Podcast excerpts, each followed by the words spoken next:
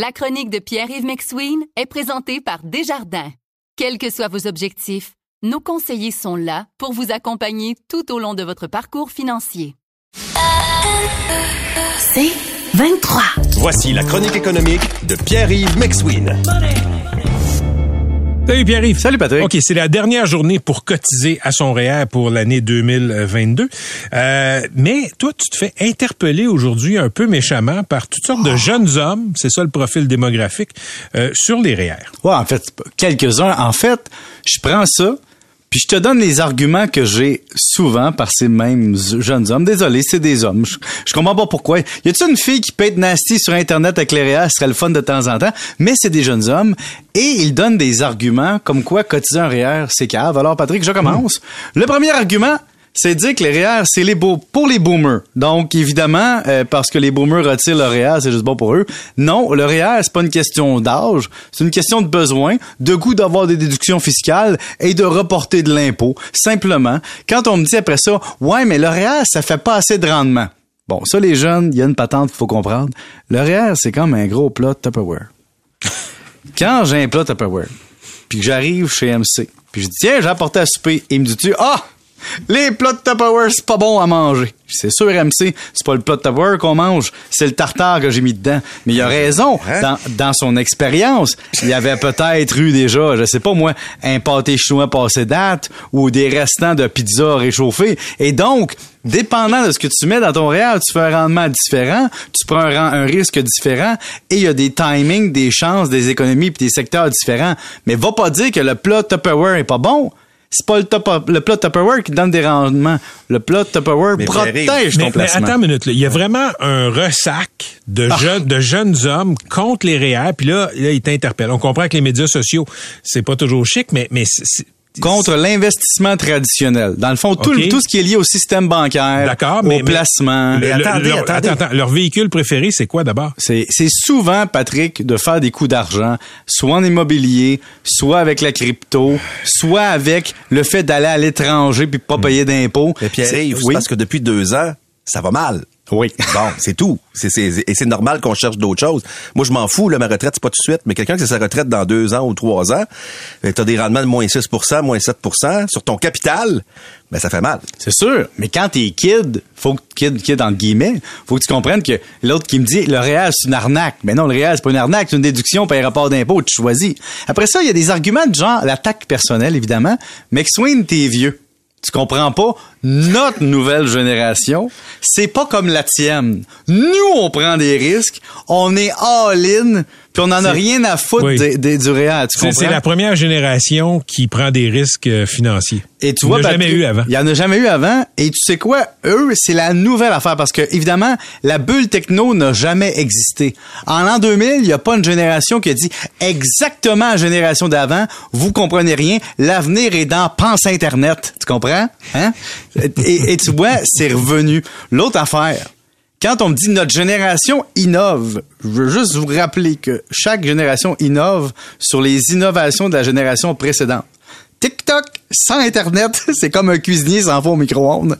Ça vaut pas grand-chose. Après ça, euh, quand tu me dis euh, que, que, que, que sur Internet, une façon de faire de l'argent plus rapidement, puis de pas attendre après l'épargne, ça, je comprends. Tu sais, il faut risquer beaucoup pour faire beaucoup. Mais ce que je dis aux plus jeunes, c'est que comme le temps est ton allié, regarde bien la situation suivante. Toi, tu prends 5000 pièces. Tu risques 100% de ton actif dans la crypto et tu dis moi je risque tout et donc je suis plus courageux que vous l'autre génération ou j'ai plus compris Ah, Mais l'investissement. attends, attends, qui arrive. Tu sais, ce qui compte, c'est pas d'être courageux, c'est d'avoir du retour. Oui, mais Pat- Patrick, il y a une affaire qu'il faut comprendre dans la masculinité toxique. Faut que tu battes ton voisin, tu comprends? Alors, quand quelqu'un me dit ça, je lui dis tout le temps, imagine le boomer avec les REER sur lequel tu, tu, tu- disons que tu jettes ton fiel puis qu'il a pas compris. Ce même boomer-là peut prendre 10 000 piastres de son portefeuille qui représente des fois 5% de son portefeuille, peut miser ça, donc deux fois plus que toi dans le crypto et lui manger quand même. Et donc, tu vois, il y, a- il y a une- compréhension qu'il faut comprendre que le REER, ça a l'air une montagne quand t'as 20 ans. Mais c'est sûr qu'à un moment donné, t'arrives sur le dessus de la montagne. Après ça, Patrick, hey, on me dit, quand tu gagnes 70, 80 000, c'est pas rentable de cotiser à ton REER.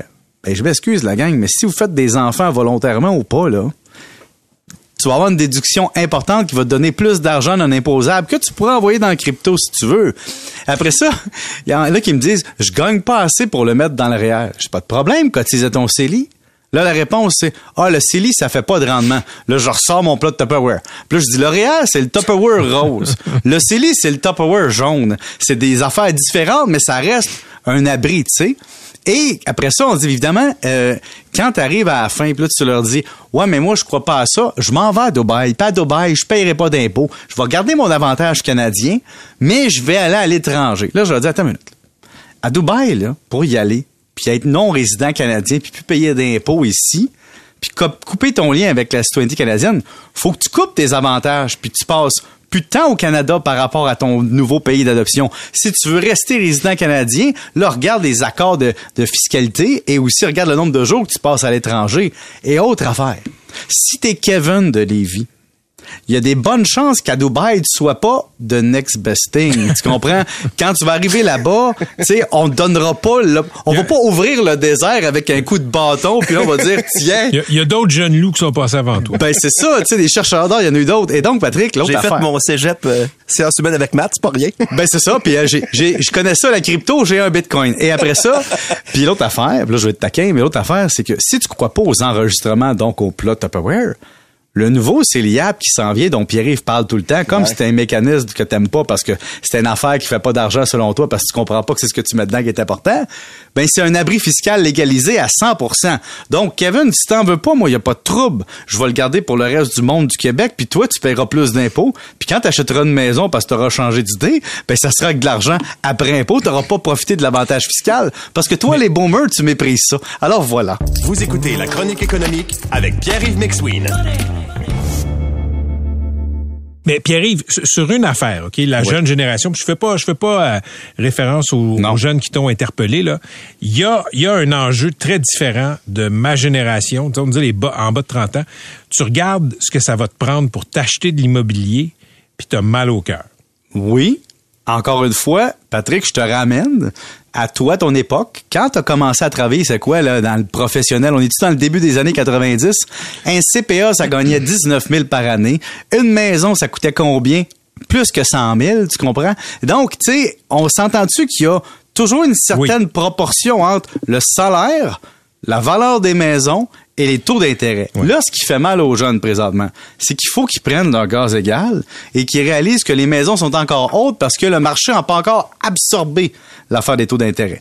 Mais tu as raison, il y a une différence. La terre est limitée, le nombre d'humains est toujours plus grand, puis donc il y a une pression sur l'immobilier. Mais, mais quand même, c'est sûr que ça fait peur. C'est sûr qu'il faut épargner plus. C'est sûr que c'est plus difficile d'avoir une maison. Mais d'être comme catégorique d'être froid, d'être direct, de dire c'est noir, c'est blanc, c'est vérité. Il y a des cycles, Patrick, j'ai connu l'inflation des années 80, la guerre du Golfe, la récession, la pénurie de logements, le demi-bug de l'an 2000, la bulle techno, la crise financière, la baisse des taux, la hausse des taux, le retour de l'inflation. Je veux dire, c'est pas la première fois qu'on vit une période de crise. C'est juste que eux sont pas chanceux. Dans le timing de la vie, il arrive un moment où il y a beaucoup de jobs, mais contrairement à toi, quand tu étais jeune, c'est moins facile de s'acheter de l'immobilier. Alors que toi, Patrick, quand tu es rentré sur le marché du travail, c'était difficile d'avoir un job. Mais les taux d'intérêt étaient un petit peu plus hauts, tu sais. Oui. Premier condo, 62 000. Premier condo, 62 000. Première paye, combien? Ben, écoute, je, gagnais, tu sais, j'étais, ben, j'étais syndiqué au Journal de Montréal. Je gagnais bien ma vie. Ça compte pas. Mais, tu sais, le même condo, euh, a, beaucoup. Pour 400 000 aujourd'hui ou 300 000? Ben, honnêtement, là, le même condo, là, je, je, ça doit être au moins 400. Les salaires ont pas, ont pas plus que quadruplé. Non, c'est vrai. Puis il y a l'impôt. Mais ce que je te dis, c'est comme je dis, l'affaire que je dis, c'est que tu peux pas, comme jeune, prendre l'immobilier comme référent puis de dire à cause de ça, ma retraite, ça sert à rien. Ce que je te dis, c'est que ça change des perspectives. Ah, c'est sûr. Puis on vous on vous donne une tape dans le dos et c'est pour ça, Patrick, qu'il faut en laisser plus à nos enfants. Hein, puis planifier notre REER pour en laisser un peu plus. Salut Pierre. Salut. À demain.